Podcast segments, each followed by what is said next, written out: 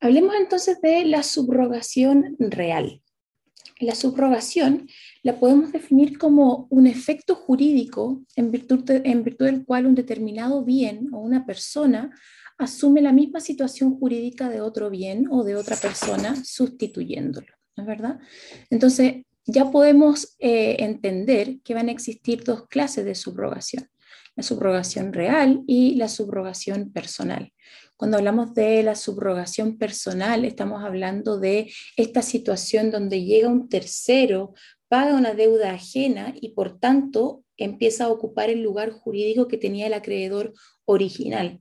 Lo hablamos a propósito del pago con subrogación en obligaciones. Eh, mientras que cuando hablamos de la subrogación real, estamos hablando ya no de una persona que se ve sustituida por otra persona, sino de un bien que se ve sustituido por otro bien.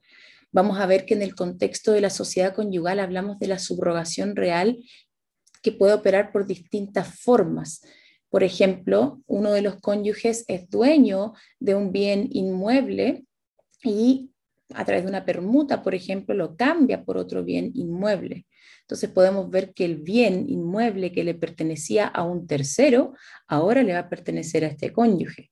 Podría actuar de esa forma o podría haber una subrogación de valores.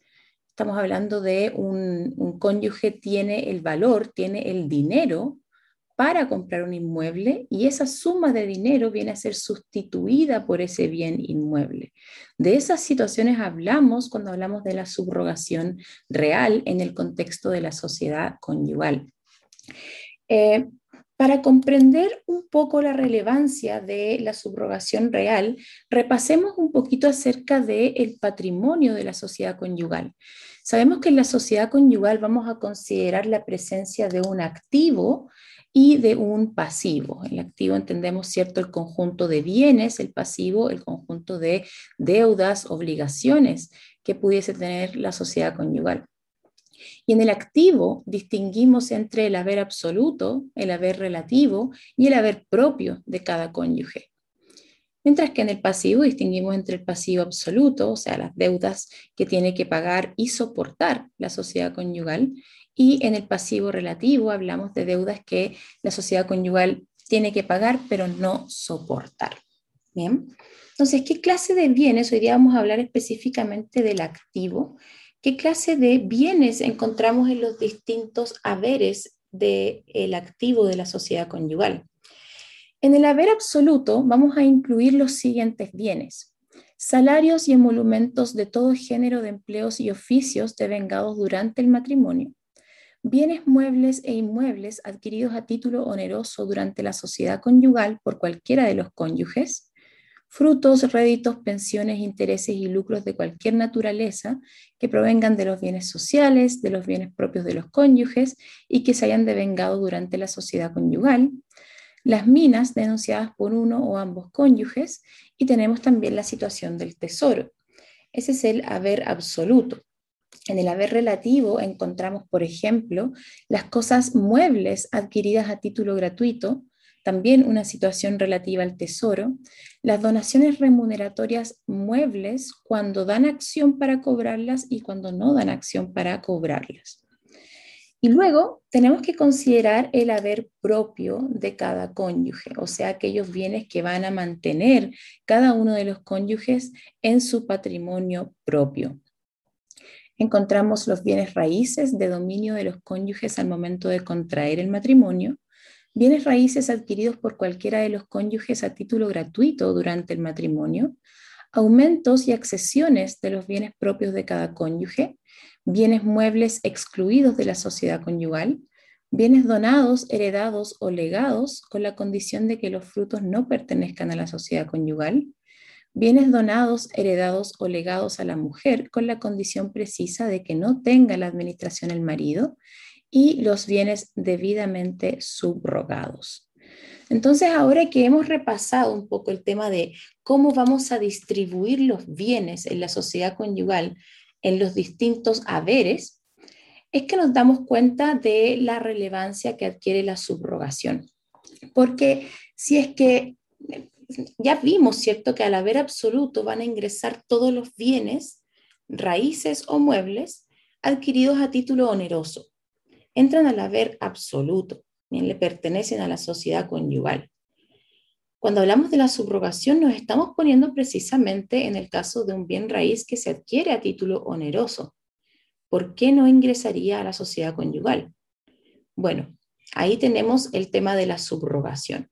¿Por qué? Porque si es que se cumplen los requisitos para que opere la subrogación, estos este bien, ¿cierto? Que adquiere, que se adquiere con un bien raíz propio del cónyuge o con valores propios del cónyuge, si es que se cumplen los requisitos, no van a ingresar al haber absoluto, sino que van a ingresar al haber propio de cada cónyuge.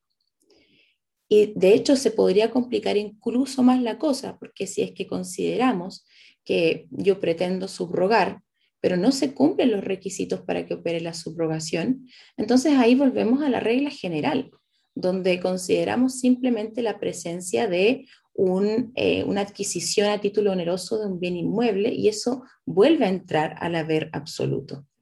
Entonces, ¿qué podemos decir? Digamos, acá la argumentación o, la conclusión yo creo la podemos llevar en tres pasos. Primero, considerar que los bienes raíces inmuebles adquiridos a título oneroso ingresan al haber absoluto de la sociedad conyugal. Segundo, segundo argumento, ojo, si es que se cumplen los requisitos para que opere la subrogación de bienes inmuebles, no van a ingresar al haber absoluto, sino que van a ingresar al haber propio del cónyuge correspondiente. Y tercer argumento, de nuevo, ojo, si es que no se cumplen los requisitos para que opere la subrogación, volvemos a la regla general y esto ingresaría al haber absoluto de la sociedad conyugal. Bien. Ahora que ya planteamos el problema, vamos a la subrogación propiamente tal. La subrogación de inmueble a inmueble podría operar de la siguiente forma. Podríamos hablar de subrogación por permutación o subrogación por venta. Nos estamos haciendo la pregunta de qué acto jurídico opera para que opere la subrogación. Pongámonos en el primer caso, la subrogación por permutación.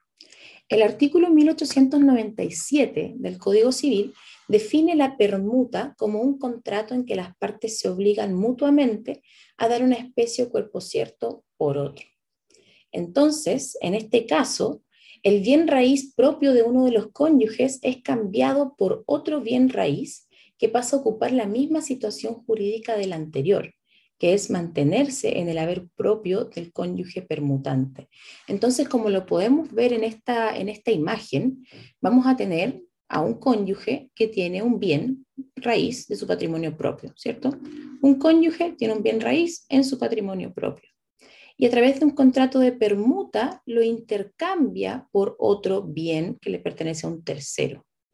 Opera la permuta y si se cumplen los requisitos de la subrogación, este bien que le pertenecía a un tercero ahora pasa a ocupar el lugar jurídico que tenía el bien originalmente del cónyuge. O sea, va a mantenerse en su patrimonio propio. Bien. ¿Y cuáles son los requisitos para que efectivamente opere la subrogación por permutación en este caso? Primero, que, un bien raíz propio de uno de los cónyuges se cambie por otro bien raíz de un tercero. Por supuesto que acá este otro bien raíz donde se va a realizar la permuta efectivamente tiene que pertenecerle a un tercero porque sabemos que no se permitiría entre cónyuges. Así que tiene que ser de un tercero. Segundo, que en la escritura de permuta se exprese la voluntad o ánimo de subrogar. Tercero, que entre el bien que se entrega y el bien que se reciba exista proporcionalidad. Y por último, si la subrogación por permutación opera respecto de un bien de la mujer, el contrato tiene que ser autorizado por esta. Con respecto al requisito de la proporcionalidad, entonces acá nos dice tiene que existir proporcionalidad entre el bien que se entrega, o sea, el bien que le pertenecía al cónyuge en su patrimonio propio, tiene que guardar cierta proporcionalidad con el bien que se recibe en la permuta. ¿Y cuándo no va a haber proporcionalidad? Aquí eh, lo que nos dice el profesor Rodríguez es, la proporcionalidad en este caso significa que entre ambos bienes no puede existir una diferencia a favor o en contra del cónyuge superior a la mitad del precio de la finca que se recibe. Entonces lo podemos ver con, este, con esta imagen, con este ejemplo. Digamos que la finca del tercero, la finca que se va a recibir, tiene un valor de 10 millones de pesos.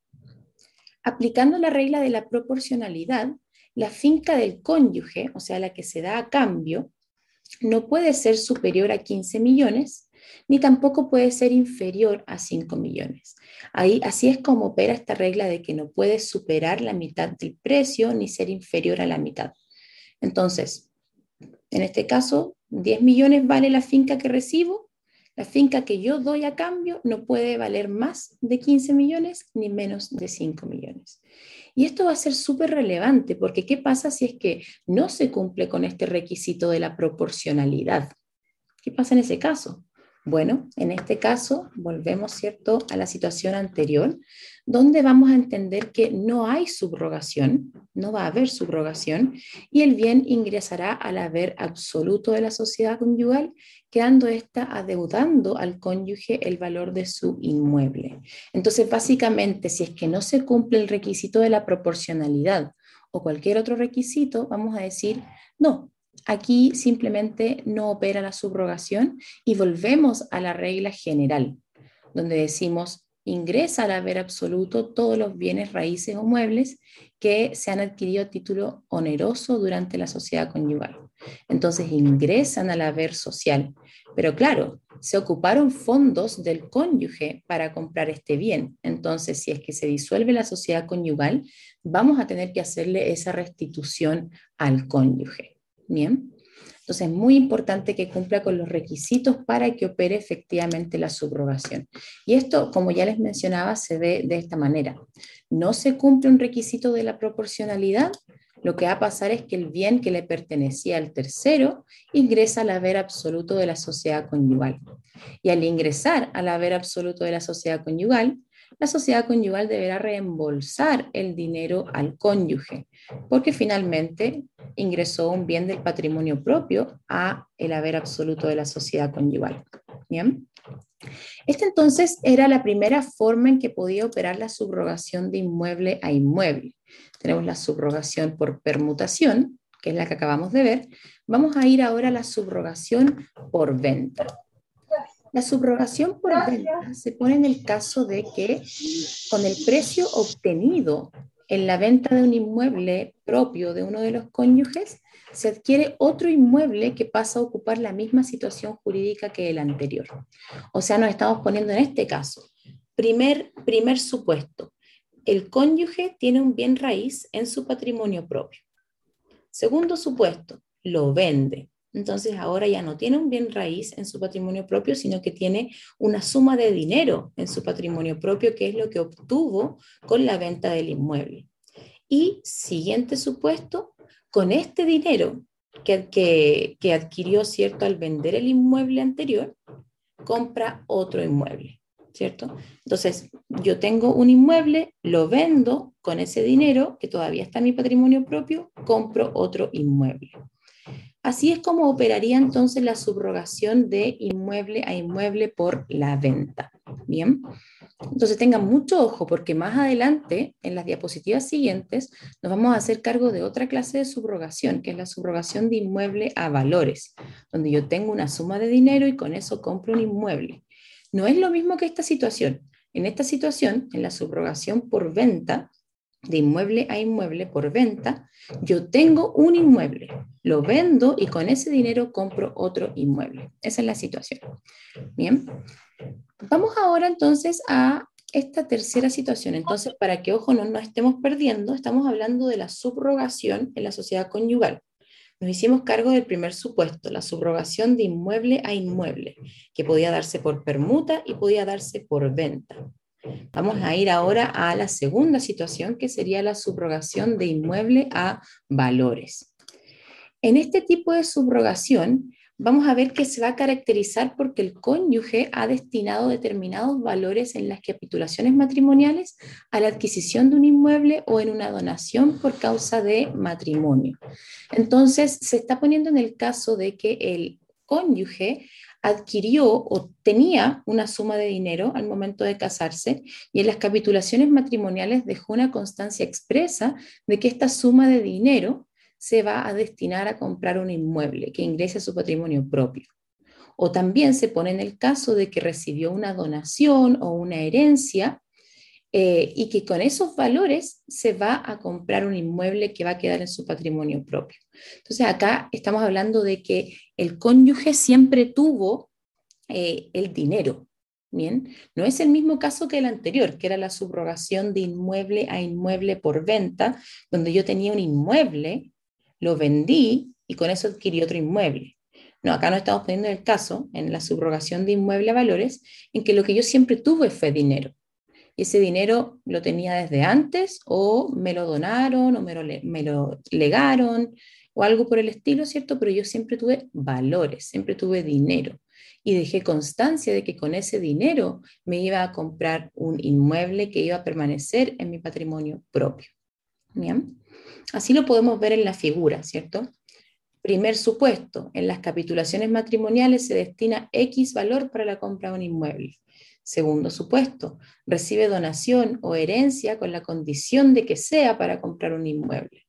Y con esos valores, ya sea por una situación u otra, con esos valores efectivamente se adquiere un inmueble. Cuando hablamos de esta situación, estamos hablando de la subrogación de inmueble a valores. Y los requisitos, como vamos a ver, son prácticamente los mismos que estudiábamos anteriormente. Primero, deberá el cónyuge subrogante haber destinado en las capitulaciones matrimoniales los valores respectivos o bien haber recibido una donación, herencia o legado con esa precisa condición. Segundo, deberá expresarse el ánimo de subrogar en la escritura de compra del inmueble, asimismo el origen de los fondos invertidos. Tercero, debe existir la proporcionalidad entre los valores destinados a la subrogación y el bien que se adquiere en los mismos términos que vimos anteriormente y si los valores son de dominio de la mujer, ésta deberá autorizar la subrogación. Entonces, para recapitular, hemos hablado de la subrogación y la subrogación podría ser de dos clases, subrogación de inmueble a inmueble y subrogación de inmueble a valores. En el primer caso, yo tengo un inmueble y por permuta o por donación se sustituye, perdón, por permuta o venta se sustituye por otro inmueble. Y en el segundo caso, no es que yo tenga un inmueble, tengo una suma de dinero y esta se ha destinado a la compra de un inmueble. Estos son los casos que existen de subrogación en el contexto de la sociedad conyugal. Y lo que tenemos que entender es que, claro, cuando estamos hablando de la subrogación por permuta o cuando estamos hablando de la subrogación por venta o de la subrogación de inmueble a valores, en todos estos casos va a haber una cuestión en común que es que el cónyuge está adquiriendo, por una forma u otra, un inmueble a título oneroso, ¿cierto? Ya sea porque operó la permuta, porque operó la venta. En este segundo caso de, la subrogación de inmueble a valores también puede ser por venta, ¿cierto? En todos estos casos el, cónyuge adquirió a título oneroso un inmueble. Y es importante considerar el tema de la subrogación porque si es que no estamos hablando de subrogación, este bien inmueble que se adquiere a título oneroso ingresa al haber absoluto de la sociedad conyugal. Pero si es que efectivamente es subrogación, en los términos que hemos estudiado hoy día y cumpliéndose los requisitos, va a ingresar al haber propio. ¿Por qué? Porque opera la subrogación, que como decíamos es esta situación donde en la subrogación real un bien pasa a ocupar el lugar jurídico que tenía otro bien. Y eso es su ubicación en el patrimonio propio del cónyuge correspondiente, porque dependiendo de la situación, el cónyuge tenía un inmueble en su patrimonio propio o tenía valores en su patrimonio propio y al operar la subrogación, el bien raíz que se adquiere viene a ocupar el lugar jurídico que tenía el inmueble anterior o los valores. Y eso es su ubicación en el patrimonio propio. Y es súper importante porque, insisto, si es que no opera la subrogación, tenemos que irnos a las reglas generales. Y las reglas generales nos dicen que todos los bienes adquiridos a título oneroso ingresan al haber, al haber absoluto. Entonces, si es que nosotros efectivamente queremos que esto ingrese al patrimonio propio del cónyuge, que con su dinero o con su inmueble se adquirió el inmueble nuevo, tenemos que asegurarnos de que efectivamente haya operado la subrogación cumpliendo con los requisitos del caso. Bien. ¿Por qué? Porque si es que yo no expreso que, que estamos haciendo una subrogación o no se cumple con el requisito de la proporcionalidad, no hay subrogación. Y ahí volvemos a las reglas generales donde ingresan al haber absoluto. Bien. No sé si tienen alguna duda o